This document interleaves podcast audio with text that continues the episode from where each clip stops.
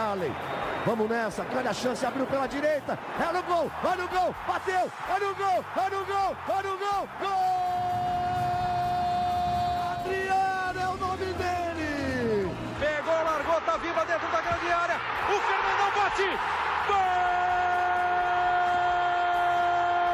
Faz o gol, garoto. Faz o gol, faz o gol, faz o gol, faz o gol. É no gol, é no gol, é no gol. É Torcedor Colorado, começando mais um podcast em GE.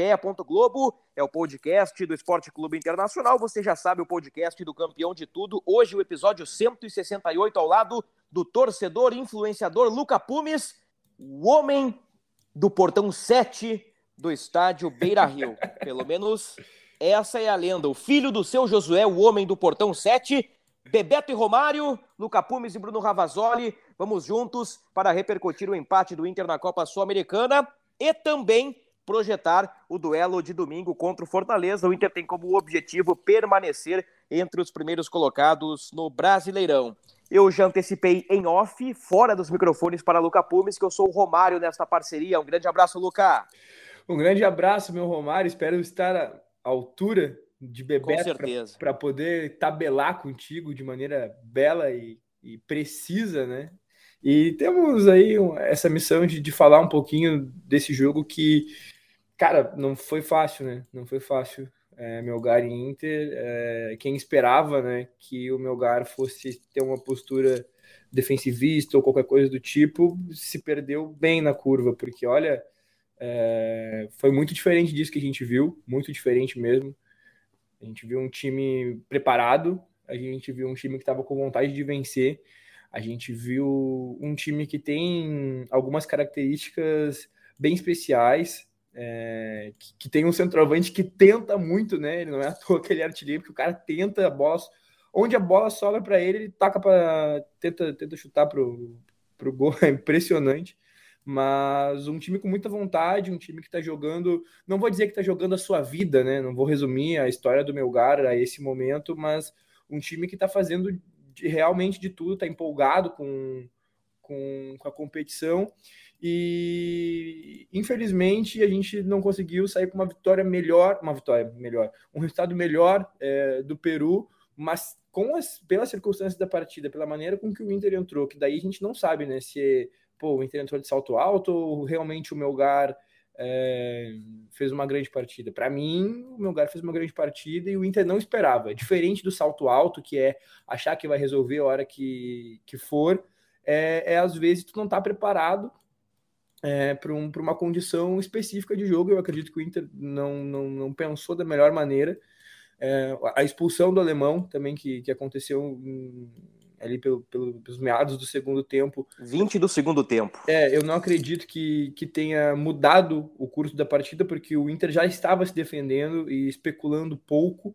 Então eu acredito que aquilo ali é, simplesmente chancelou que até o final da partida o Inter ia jogar desse jeito, e aí nas raras escapadas que o Inter tinha é, para levar perigo, elas se tornaram mais raras ainda, né? Então ficou bem complicado para o Colorado. Então, futebol, futebol é curioso, né, Luca? Vai lá. Futebol é curioso porque com um homem a menos o Inter se defendeu melhor. O Mano Menezes falou sobre isso na entrevista coletiva. O Inter encaixou a marcação, já, já, já foi melhor no início do segundo tempo, apesar da, da pressão e do volume de jogo do Melgar, mas o Inter reorganizou, melhorou um pouquinho defensivamente. O Vitão, que foi muito mal no primeiro tempo, cresceu na segunda etapa. Muito. E com a expulsão do, do alemão, o Inter passou a cozinhar o jogo e o Inter arrefeceu o ânimo do time do Peru.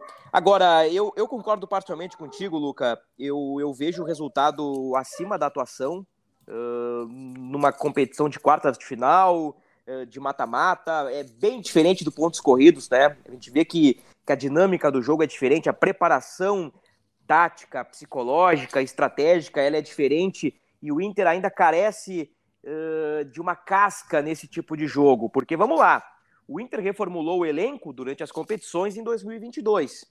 Do, do time que iniciou contra o Melgar na última quinta-feira em Arequipa, na altitude de 2.300 metros, sete foram contratados nesta temporada. Então o Inter está ainda criando uma identidade, já uma evolução bastante importante com o Mano Menezes, mas eu, eu penso que nestes jogos ainda está faltando amadurecimento, está faltando uma casca para o time do Inter, que vai conquistando essa experiência, né, conforme o andar da carruagem.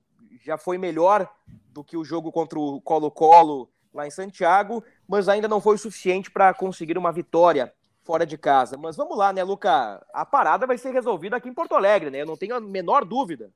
É, eu usei o termo em casa a gente resolve aí no final. Ah, sabe que esse termo já causou polêmica, né, Luca? É, causou polêmica, causou polêmica. O, o Guerreiro em 2019, né, contra o Atlético, o Inter perde 1x0 em Curitiba e acho que foi o Guerreiro que falou, ah, em Porto Alegre a gente resolve.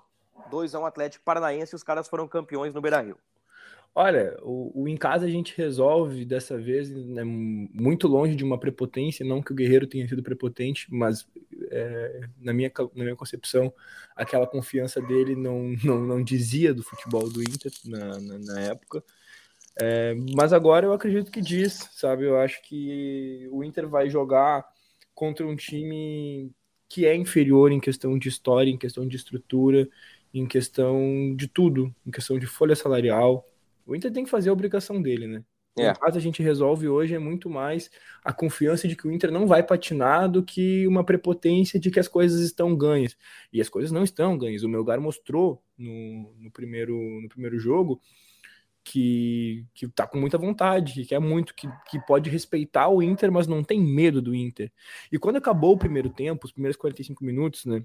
A, a sensação de ver eles ali se cobrando, é, indo para o meio de campo ali, conversar, fizeram uma rodinha, eles perceberam que eles tinham perdido 45 minutos. Uhum. Porque eles, eles se propuseram a tentar resolver a parada deles em 90. Tentar resolver em 90 e aí Porto Alegre a gente vê o que a gente faz. Mas aqui nós vamos para cima, aqui nós vamos tentar fazer um, dois e o que vier é lucro. Só que quando acabou o primeiro tempo e, e, a postura que eles tiveram ali deixou muito claro que eles estavam com muita vontade, que eles estavam muito tensos por não ter conseguido o, o, o gol na primeira etapa. E aí eu pensei, eles vão voltar se jogando para cima de maneira desorganizada, porque eles viram que perderam 45 minutos já. E errei, errei, errei a, na, na, intuição, porque eles voltaram organizados, eles voltaram tentando. É e como fosse o Daniel e, e, o setor defensivo do Inter, o setor defensivo do Inter pode até não ter sido maravilhoso, mas não tem como o setor defensivo é, ser maravilhoso se ele tá exposto, né? Ele tá exposto, uhum. entendeu? O Inter ficou, deixou a sua, a sua defesa exposta, baixou muito as linhas, permitiu é, ficar no campo de defesa para o Melgar atacar. Então é óbvio que a defesa, uma hora ou outra, vai, vai ser vazada. É, e aí o goleiro estava ali, ainda bem, né, para nos ajudar. Só que durante, durante muitos momentos da partida, é, a, a, defesa conseguiu é, se posicionar bem, é, marcar bem, para que o Melgar não conseguisse entrar. O Daniel foi perfeito nos dois tempos. O, o Melgar começa o jogo numa pressão muito forte e o Inter começa o jogo desajustado defensivamente, então todo cruzamento na área era um caos. E a bola aérea defensiva segue sendo um problema, né? Se hoje eu pudesse apontar apenas uma fraqueza ou citar a principal fraqueza do time do Inter, com certeza eu apontaria a bola aérea defensiva.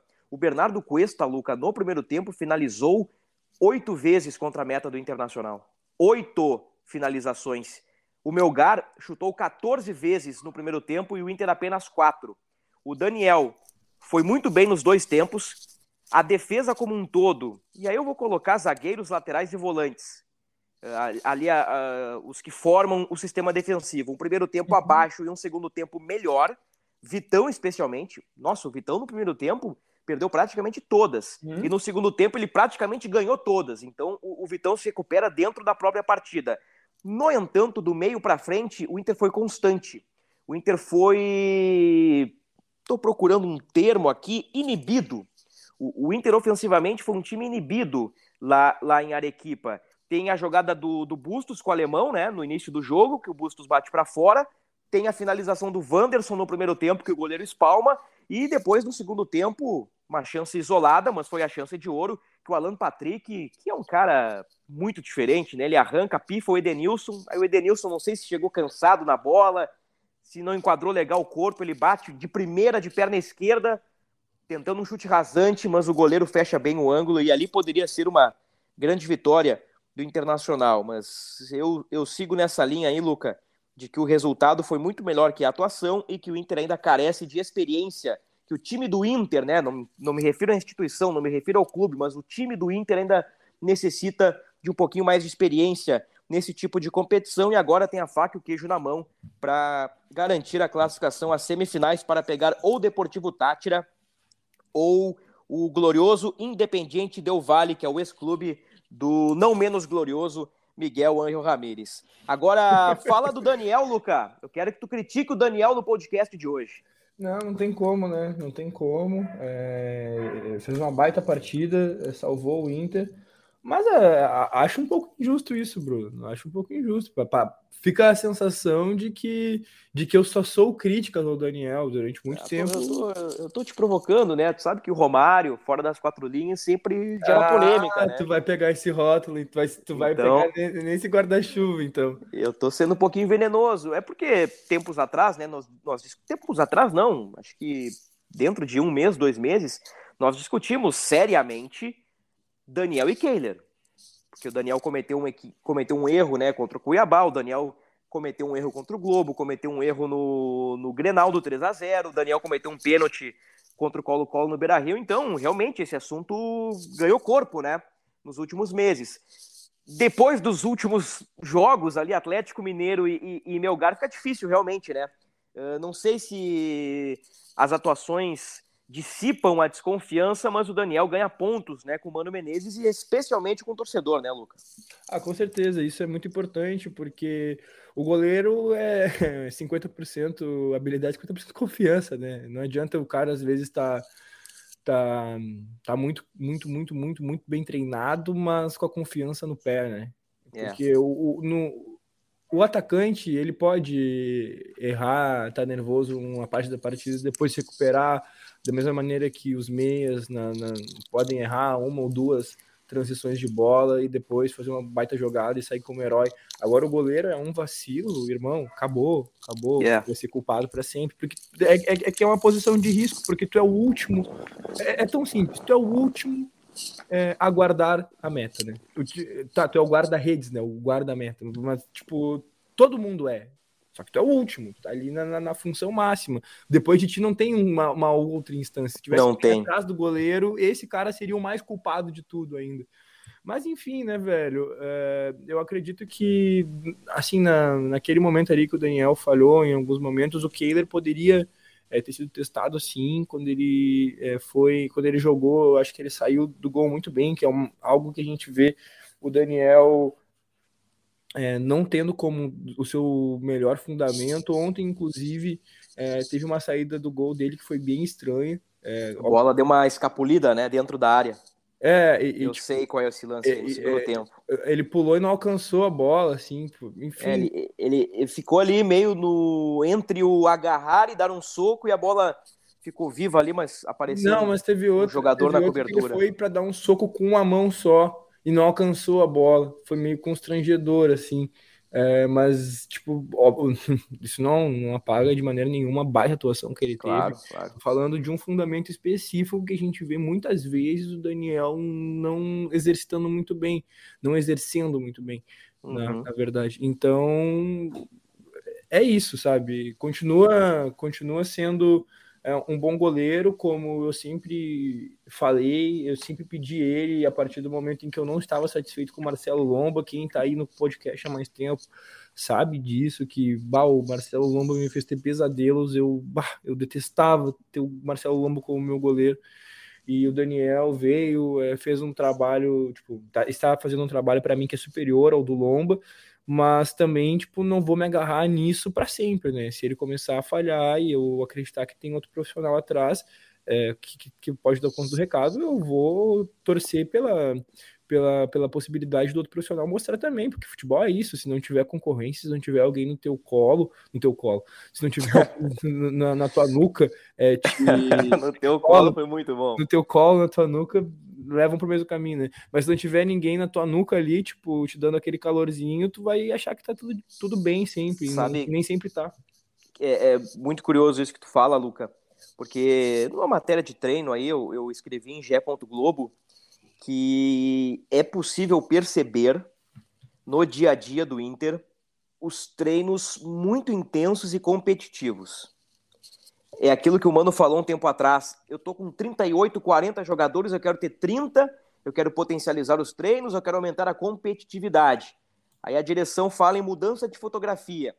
Aí sai uma galera aí que tinha uma, uma, resistência por parte da torcida. Tá saindo uma gurizada também que, que não demonstrou um bom futebol, entre eles Paulo Vitor e Gustavo Maia, né? A gente pode ampliar isso aí um pouco mais para frente nessa edição do podcast. E o Inter trouxe outros jogadores. A estratégia aparentemente deu certo. O presidente gravou um podcast conosco, Tomás Rames e eu conversamos com Alessandro Barcelos, mandatário do clube, e ele disse: Olha, nossa ideia na janela é, qualificar o elenco e, ao mesmo tempo, reduzir a folha salarial. E é uma equação difícil. E parece que o Inter está conseguindo.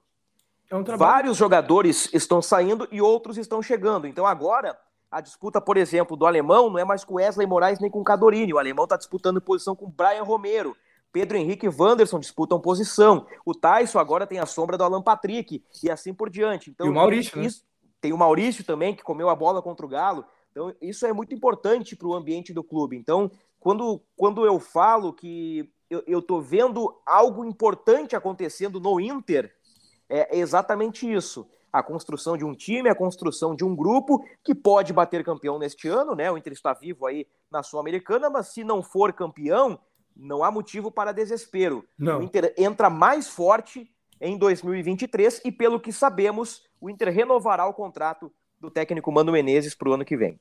É, e, e, a direção, ela foi muito criticada, né? É, e muitas vezes aqui eu fui, eu fui criticado por defender alguns posicionamentos da direção. Eu concordo que em algumas vezes é, eu, eu, eu defendi o indefensável, mas também porque eu sou um cara cauteloso.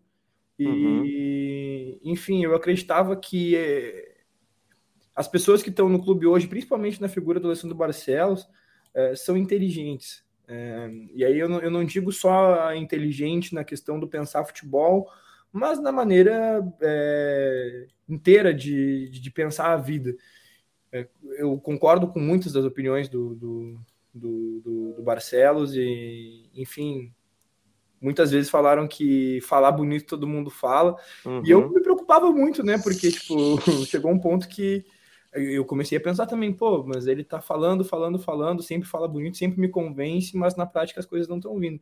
Só que o cara tem que se apegar em alguma coisa, senão o cara fica muito descrente. E eu, Sim, eu sempre mas... estive apegado aos discursos do, uhum. do, do, Barcelos, e eu acredito fielmente hoje que essa mudança de fotografia, que foi o que ele prometeu, né? Ele prometeu isso, é, acontece principalmente pela boa intenção que ele tem de ouvir a torcida, porque muitas vezes a gente viu o pessoal dizendo, ah, é, agora o presidente sumiu e tal, mas, mano, em alguns momentos o que, que, tu vai fazer? Como é que tu vai se expor? Está tudo acontecendo, é, tipo, devagar e tu não tem muito o que fazer, né? Tipo, como é que eu vou explicar? Não tem. Tipo, as coisas fogem do controle, tu tá trabalhando certo, tá fazendo as coisas certas. Por, que, Por exemplo, por que, que não pra... dá certo, então? Para ajudar a tua tese. Depois da eliminação para o Globo, o presidente, não sei se ele disse literalmente isso, mas ele deu a entender que ele não entra em campo, né? O Inter, mesmo com o trabalho ruim do Medina e com outros jogadores, tinha totais condições de vencer o Globo. E ali foi um, um, um baque na temporada do Inter, né? Mas quando a gente fez críticas a, ao Inter, Luca, pelo menos da minha parte, eh, eu, eu, eu senti, eu sentia, melhor dizendo, que, que faltavam cabeças conectadas com a realidade do futebol brasileiro. O que, que eu quero dizer com isso? Quando o, o, Inter busca bons reforços e agrega a essas contratações um Paulo Autuori, um Mano Menezes, caras que, que, que, vamos lá, que conhecem a aldeia, que sabem como funciona o calendário, que sabem administrar o grupo. Uh, isso ajudou muito o Inter. E com o resultado em campo, isso possibilita que a direção também faça o seu trabalho. Então, eu vejo que isso aconteceu no Inter. Na época do Medina, o Inter tinha um, um, um treinador que fez um trabalho ruim, o time era inconfiável, o time era muito fraco, e aí eu não me refiro a peças individuais, mas eu me refiro a coletivo. O Inter jogava um futebol modorrento. O, o executivo da época, o Paulo Brax, era acusado de ser lento no mercado de transferências, e, e vejam só que com o William Thomas, aparentemente as coisas andam um pouquinho uh, de forma mais rápida, né? As coisas uhum. acontecem de forma mais rápida e, e, que não acontecia lá atrás. E existia carência de um, de um diretor técnico, que foi promessa de campanha, um treinador que entende o ambiente, por mais capacitado que seja Alexander Medina ou Miguel Angel Ramírez ou qualquer outro técnico estrangeiro, ter o conhecimento do país, do calendário, do futebol brasileiro, fez a diferença para o Inter nesse caso aí com a chegada do Mano Menezes, mas isso aí pode ser um, um debate, Luca. A gente está entrando aí num, num, num, debate aí que, que a gente pode fazer lá no fim do ano, lá em dezembro, e aí a gente coloca no papel tudo que aconteceu com o Internacional em 2022. Mas repito, eu, eu vejo aí o Inter no caminho certo, boas contratações foram feitas, o trabalho do Mano é muito bom, então vamos torcer aí para o Inter continuar nos trilhos. A última vitória fora de casa do Inter, lembra quando foi, Luca? Última vitória fora de casa do Inter. Eu, eu não lembrava. É muito jogo, né? Mas é. eu, eu tive que pesquisar. Mas Vai. não faz muito tempo, não. É, é, recente, é em junho. Última vitória do Inter fora de casa. Não, na minha cabeça não vem agora. Goiás 2x1.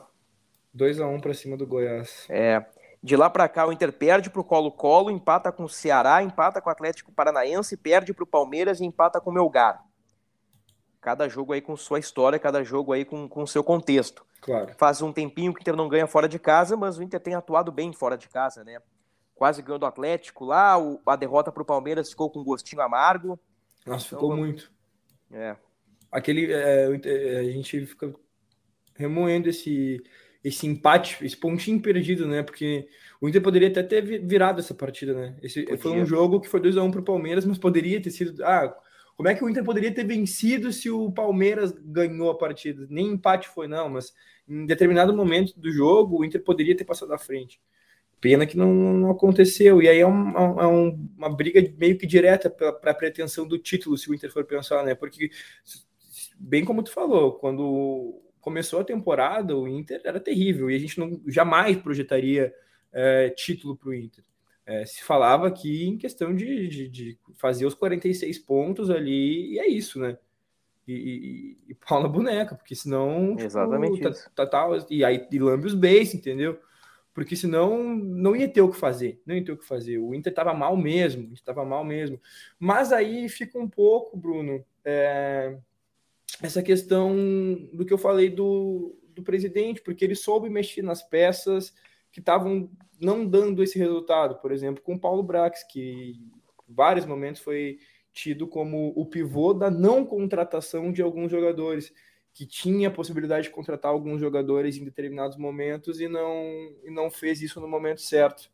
Então, sei lá, né, velho? Tipo, eu acho, né? Eu acredito que que hoje, com, com o passar da temporada, no final do ano, quando a gente fizer esse balanço né, do, do Inter no ano inteiro, acho que a gente vai ter alguma coisa bem positiva. Tô vendo aqui a tabela do Brasileirão. Eu acho que assim, ó, antes do Brasileirão, a gente pode colocar aí uma resposta do Mano Menezes, o, Luca, no nosso podcast aqui, uma resposta bem curiosa sobre a expulsão do alemão, né? O alemão uh, perdeu uma disputa no primeiro tempo e aí deu uma chegada no Reina do, do Melgar e recebeu o cartão amarelo. No segundo tempo, o alemão deixou o cotovelo na cara do maluco e recebeu o cartão vermelho direto. Então o alemão estava um pouquinho nervoso. Aí na entrevista coletiva o mano brincou dizendo que estão dando muita bergamota pro alemão. Vamos ouvir aí a, a manifestação do técnico Mano Menezes sobre a expulsão do centroavante. Boa noite. Para quem estava de fora, o alemão parecia um pouco mais irritado do que o normal, né? Você conversou com ele? Muita bergamota, certo, né? Todo mundo dá bergamota para o alemão, uma hora dessa e fica nervoso. Vamos, vamos começar a dar um pouquinho de, como é aquela fruta que acalma? Maracujá? Maracujá, talvez vamos equilibrar mais do alemão acalma. É, é, são jogos difíceis contra jogadores rodados, jogadores experientes, né? E você aprende, faz parte da formação do alemão, é, vai enfrentar novamente isso em outros momentos e vai estar melhor preparado para isso. Né? Já tomou um cartão amarelo que não precisava tomar, né? porque, porque ficou irritado com a disputa de bola e aí foi lá e fez uma falta feia, tomou um cartão. Então é isso. Né? É duro jogar jogos assim, Às vezes você tem que disputar muitas bolas, às vezes o time não está oferecendo uma bola de qualidade tão boa para o atacante. É, e você ter, sempre ter dois zagueiros atrás, às vezes três disputando contigo, é, às vezes te tira um pouco desse equilíbrio emocional necessário. Mas já aconteceu com tanta gente, aconteceu com o alemão, também não vamos crucificá-lo, não, não, não, não, foi culpado de nada. Né? É, é importante a gente ir aprendendo para não fazer mais lá na frente. Ouvimos Mano Menezes, primeiro ali a brincadeira né, do, do Mano, dizendo que vai dar bergamota com maracujá para acalmar o alemão. E, e depois a, a, parte séria da resposta, né? Não vai culpar o alemão por isso. É um jogador inexperiente em competições internacionais, mas de fato que, que naquele contexto ali a expulsão poderia ter comprometido o empate do Inter, mas isso não aconteceu, né? Por ironias ou por curiosidades do futebol, o Inter melhorou com um homem a menos, o, o Melgar não teve ímpeto para buscar a vitória. Agora é, é, é, curioso, né, Luca, quando, quando o Mano brinca, parece que ele tá falando sério, né? Porque o Mano tem esse jeito. eu, é, é, engraçado ver o Mano brincando nas entrevistas. Eu, eu vou te falar que o, a gente, vocês vivem brincando, né? Porque muitas vezes mandei um beijo pro meu glorioso pai, o Josué. Meu pai, ele tem um jeitão também de brincar assim, eu tô meio acostumado, então tem até um, um, um, carinho fraternal por, por, por Mano Menezes. É, o Mano Menezes é um, um, cara que mudou o patamar do Inter aí total contigo, que ele soube é, manter a brasilidade da coisa ativa oh, no Inter, porque. Que, que, que frase é essa, hein? porque realmente o ambiente não estava dos melhores. Acho que a gente pode inventar, né? Não que contratar treinadores estrangeiros seja inventar. A gente viu como o trabalho do Diego Aguirre aconteceu aqui em 2015. A gente viu como o trabalho do Eduardo Cudê aconteceu aqui é, em 2020, 19, 20. É, 2020 o Cudê. 2020. Ele chega, ele chega em que mês, Bruno, mesmo? Tu lembra? O Cudê chega em janeiro de 20. Janeiro de 20. O... Na minha, na minha cabeça era dezembro de 19. Mas... Ah, não, mas pode ser, pode ser ali dezembro de 19, janeiro de 20, mas ele começa a treinar em 20, né? O Inter encerra Sim. a temporada 2019 com Zé Ricardo. Grande Zé Ricardo. E, enfim, todos esses anos de 2012 para cá, falar que ah, treinador estrangeiro é, é, é ruim. Eu vou fazer uma pesquisa rapidinho aqui, Bruno. Os treinadores é. estrangeiros do Inter? Tem o Fossati não, em 2010? Não, não, não, não, não, não é isso. É, do último título do Inter, que é de 2011, 2011, né? é Recopa, com Inter... o nosso glorioso Leandro Damião, metendo gol. Sempre ele, o, meu irmão. O treinador era Dorival Júnior. Dorival Júnior, claro. É, é, tá, sai o Celso Rotti, vem o, o, Falcão, na sequência o Dorival. É o Falcão, e... de, o Falcão demitido, né, com esse, três meses, né? De... E se não me engano, se não me engano, no jogo da ida lá na Argentina, nesse jogo da Recopa aí, o técnico foi Osmar Loss. O Inter perde por 2 a 1 um, aí na volta, não lembro se a estreia de Dorival ou o segundo jogo de Dorival, o Inter com um show de Leandro Damião bate o Independiente por 3 a 1 e foi o último título de relevância do Inter, né? Sim. O Inter ainda emplacou uma sequência de campeonatos estaduais, foi 13, 14, 15, 16. Penta ou Hexa campeão, agora não, é 11, 12, né? Daí, tipo, 13, 14, 15, 16. Foi, foi, foi, foi incrível isso. Mas, é, foi Hexa. É, e aí a última é a Recopa Gaúcha em 2017 com o Zago. Ah, não, mas aí, mas aí, aí, aí, tu me, aí tu me preserva, né, Lucas? Não, preserva, preserva a minha beleza. Com certeza, isso aí, não, isso aí com certeza não conta, né, meu irmão? Com todo dizendo, respeito, né? Mas essa é a última taça, no caso. É, tá? é de, ah, se o outro lado conta, é... Bruno, se o outro lado conta que o ah, o, o meu Renatão tem tantos títulos, eles contam essa, eu vou contar também pro, pro Antônio Ah, Carlos tudo bem, tudo bem, tudo bem, é, mas vou quando eu gravo... eles, eu não aceito para eles, eu não gosto deles. Enfim. É... Quando eu gravo do Grêmio, eu também não falo sobre essa Recopa Gaúcha. Com todo tá. respeito à Recopa Gaúcha, mas ela, ela, segue o baile. sacanagem comigo com a Recopa Gaúcha. Tá, mas olha segue só. Pós Dorival Júnior, a gente teve Fernandão, Dunga, Klemer, Abel, Argel, Falcão, Rote, Lisca, Zago, Guto Ferreira, Odair, Zé Ricardo, Abel e Mano Menezes agora. Mano, olha quantos treinadores brasileiros a gente teve. E algum deles nos deu o título. Algum deles, eu pergunto, algum deles nos deu o título. Aí a culpa é, do, é do, dos estrangeiros, é do Aguirre, do Cudê, do Miguel, e, e, do, e do Medina. Quatro contra 14, 15 que eu, que eu listei. Nenhum deles foi capaz de dar, independente de ser brasileiro ou não. Não é porque é brasileiro vai dar certo, não é porque é estrangeiro que vai dar errado. E ponto. Olha quantos treinadores a gente teve de 2011 para cá. E nenhum deles foi capaz de nos dar nada. A gente teve ídolos. A gente teve na sequência Fernandão, Dunga, Klemer e Abel. Fernand... Eu repito, Fernandão, Dunga, Klemer e Abel. Alguém nos deu alguma coisa além de Galchão? Não deu, não deu. O Inter não ganhou nada. Não ganhou nada com esses caras. Não ganhou nada com ninguém. Ninguém foi capaz de dar alguma coisa para o Inter. Porque o Inter tem um problema estrutural desde então, que na minha concepção só agora está sendo sanado. Que a gestão do Marcelo Medeiros, que eu não gostava, começou a sanar esses problemas aos poucos, mas ainda assim causou mais problemas com alguns contratos que para mim são bizarros alguns contratos com jogadores que não, não mereciam o tempo de contrato que o Inter ofereceu, que, que, que na minha cabeça é, o, Inter gastou uma grana na, na, gestão do Medeiros que não podia é, ter colocado fora. Né? Alguns jogadores que o Inter trouxe na gestão do Medeiros é, foi dinheiro colocado fora. Ah, mas o futebol, o Tomás já falou aqui, é, o futebol é, é imprevisível, sempre é uma aposta. Todo jogador que vai contratar é uma aposta. Todo jogador que tu vai contratar é uma aposta, claro. Mas algumas apostas são, são mais são mais certas do que outras. Às vezes tu tá vendo, até, aí para quem brinca nas casas esportivas, tu tá vendo uma odd maior do que a outra ali, tu vai avaliar as possibilidades, tu não vai pensar, não, tudo é aposta, eu vou jogar meu, meu dinheiro aí. Tu tem que ter uma, uma um, um padrão de contratação. O Inter não tinha um padrão de contratação, mas alguns problemas, aí eu vou, eu vou, aí eu vou concordar, alguns problemas estruturais do Inter começaram a ser sanados na gestão do Marcelo Medeiros. Não acho que ele tenha feito um grande trabalho. Nossa, esse cara merece um. Não vou nem, nem, nem citar também a, frase aquela que ele merece, mas é, não acho que ele mereça tudo tudo que falaram que ele merece. Para mim, ele poderia ter nos dado alguma coisa maior. Sim, o Inter saiu da Série B, voltou, é, começou a brigar por coisas, mas o Inter poderia ter estruturado seu caminho de uma maneira muito é, mais correta do que aconteceu. E essa direção do Alessandro Barcelos já vem com outro ideal de futebol, de um ideal de futebol moderno, que um tanto quanto foi utópico. Um tanto quanto foi utópico na figura do Miguel Henrique Ramírez, na figura é, do, do, Medina, é, que, que não, não funcionava com o que a gente tinha. A intenção era boa, a maneira de pensar futebol era boa, mas eu gosto do que o Inter é hoje.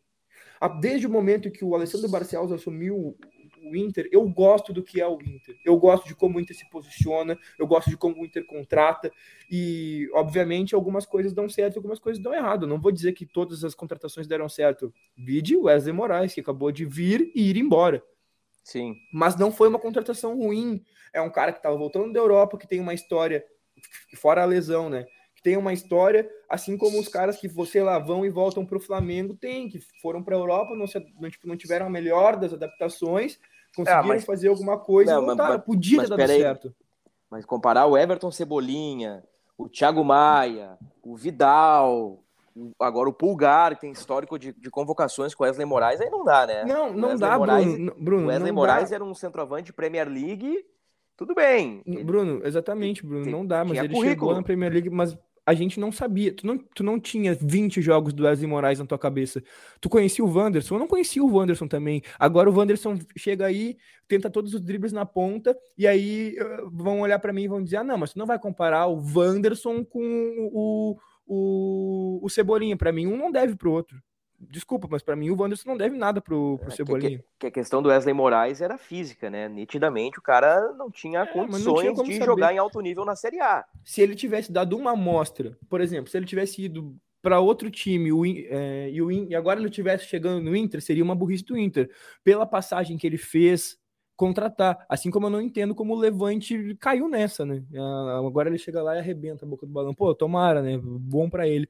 Mas se o Inter fizesse essa contratação pós é, essa vivência que ele teve aqui no Inter, se fosse em outro time, seria uma burrice. Mas eu acredito que foi um negócio de ocasião que foi bem feito.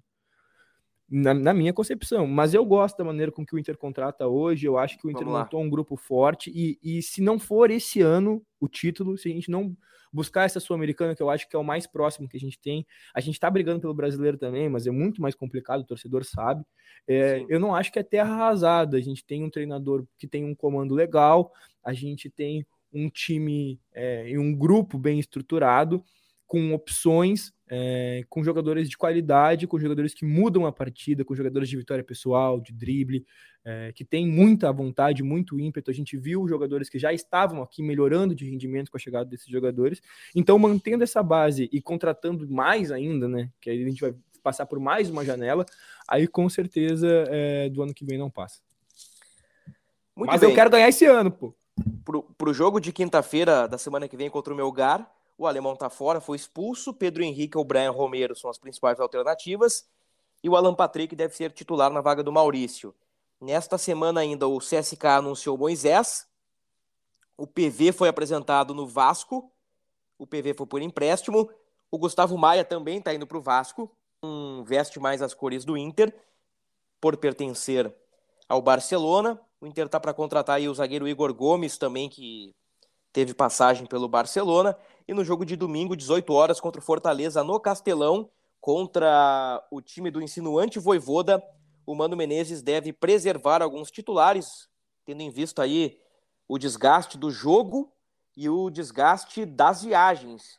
O Inter foi de Porto Alegre para Lima, de Lima para Arequipa, de Arequipa para Lima, de Lima para Fortaleza.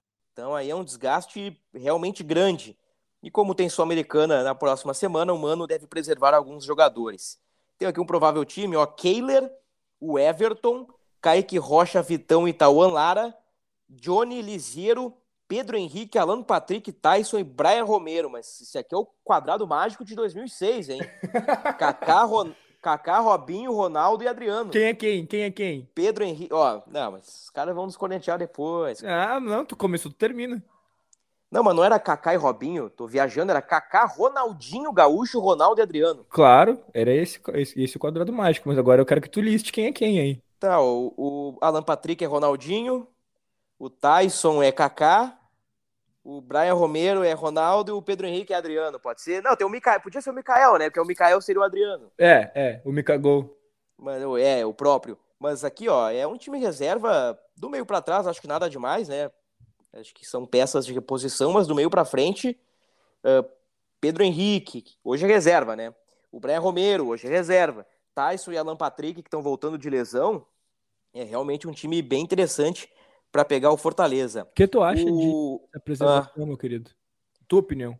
Cara, eu acho que é válida. É necessária, né? Para quinta-feira agora, para o jogo do, do Melgar, é... se impõe se impõe. Se o jogo fosse na outra semana, aí daria para colocar força máxima contra o Fortaleza ou pelo menos reforçar o time, né?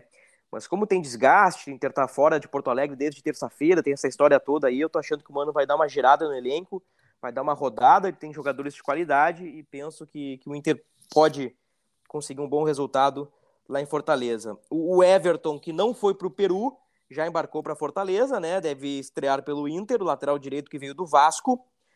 O Moledo tá no DM, né? Lesão muscular. O Caio Vidal tá no DM, lesão no tornozelo.